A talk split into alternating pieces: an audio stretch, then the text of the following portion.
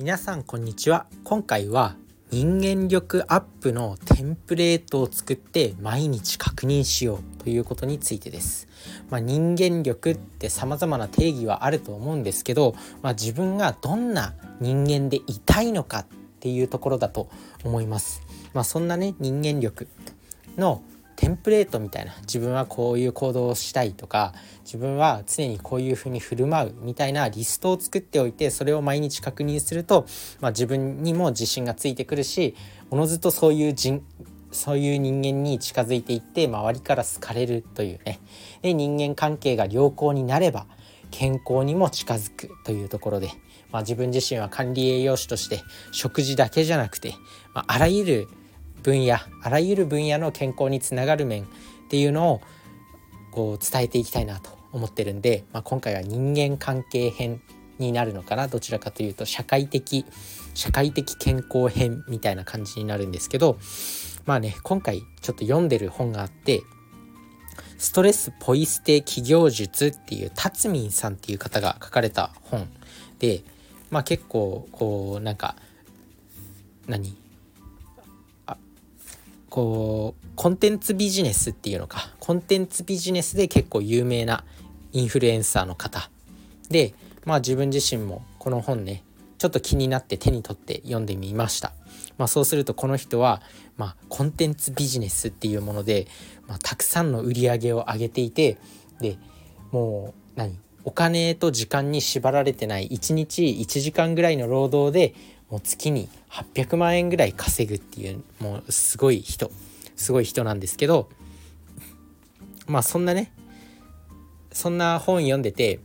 まあ、自分自身にも活かせるところもいろいろありました。コンテンツビジネス、まあ、自分自身は今は確かにやろうとは思ってないけど、まあ、いずれはこういうこともできるんじゃないかっていうのの参考になったと同時にそのこの本の中にね、まあ、こう何て言うの人格の優れてる人のテンプレ、まあ、人間力をアップさせようみたいな部分も書いてあるんですね。一見するとこれがなんかビジネスにつながってるのかコンテンツビジネスとどう関係するんだっていうところもあると思うんですけどやっぱこういうこともストレスポイ捨て企業術っていう企業の起業をどうやったらできるかっていう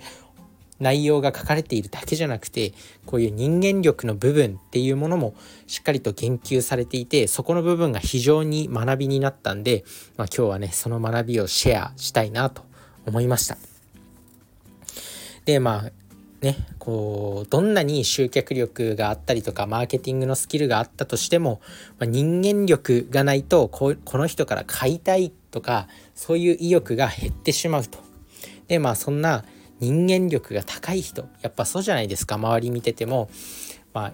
よくインフルエンサーとかが YouTuber とかがよくなんかこう商品紹介したりとか自分のブランドを出したりとかしてるじゃないですか。でまあこの人だから買うとかこの人が紹介してたから買うみたいなのってあると思うんですよね。まあ、そういうところの人間力で、まあ、ど一体どうすれば身についていくのかっていうところでで、まあ、その人間関係の、あ、人間力のテンプレート、ね、いくつか紹介していきたいと思います。まず、人間力の、まあ、思考、思考編ですね。考える思考の、まず、テンプレート。で、一つ目が悩む時間は無駄だと知っているので悩まない。幸せになるために先に苦労して後で楽しようと考える。失敗イコールめちゃめちゃいいこと。経験値にしかならないと前向きに捉える。目先の利益を追うことは信用信頼を失うと理解している。稼ぐよりもお客様への価値提供だけを考える。お金を稼ぐことイコール価値提供イコール素晴らしいことと捉えている。自分はできるという感覚が強い。まあ、これがこの以上の8つ7つか。以上の7つがこう人間力が高い人の思考、まあ、こうお金をちゃんと稼いでる人の思考成功してる人の思考ですね。この7つ、まあ、今紹介したやつもう一度はちょっと喋らないんですけど、まあ、是非気になる人は聞き返してそれをメモに取ってそのそれをまどっか壁とかに壁とか iPhone のトップ側にしてまあこう毎日見るっていうことをしていくといいと思います。で次が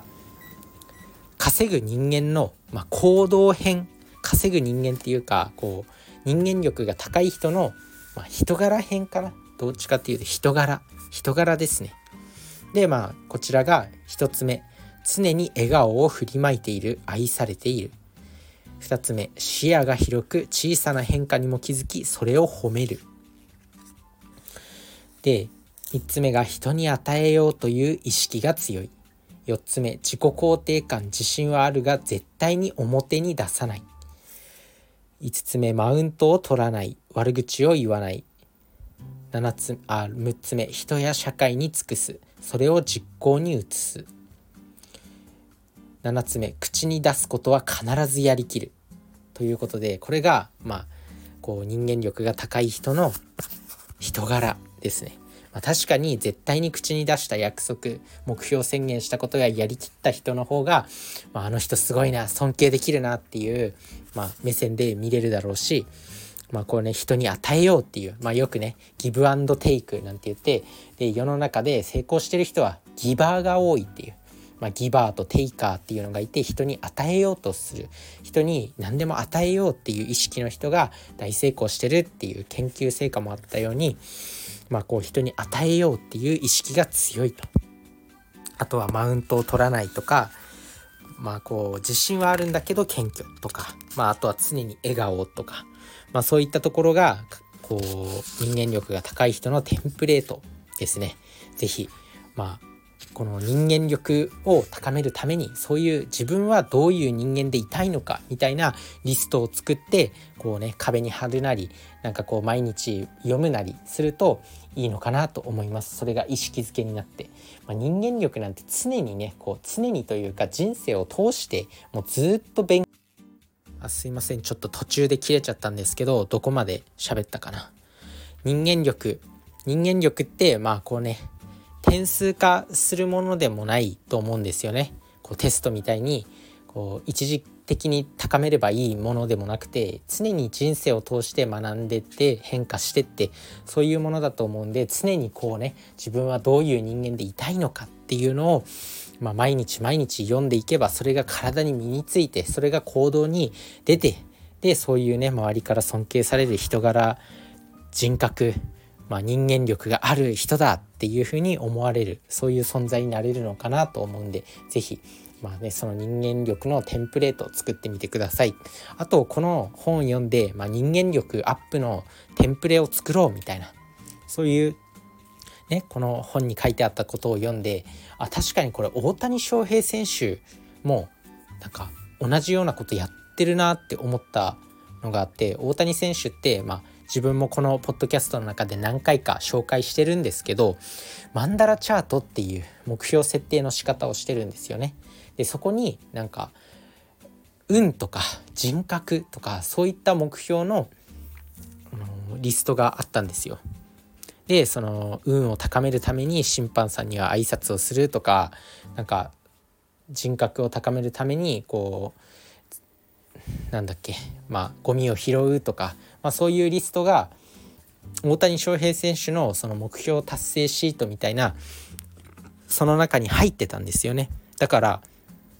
この目標の立て方っていうのは非常にとても優れているいい方法なのかなと思います、まあ、大谷翔平選手なり、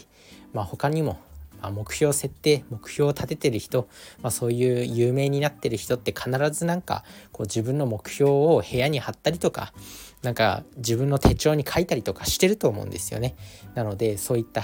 まあ、人間力をアップさせるためには、まあ、やっぱこれが一番いい方法なのかなと思います。まあ、紙に書いて常に持っておく。それがいいと思います。是非やってみてください。自分はやってます。それじゃあね、バイバーイ。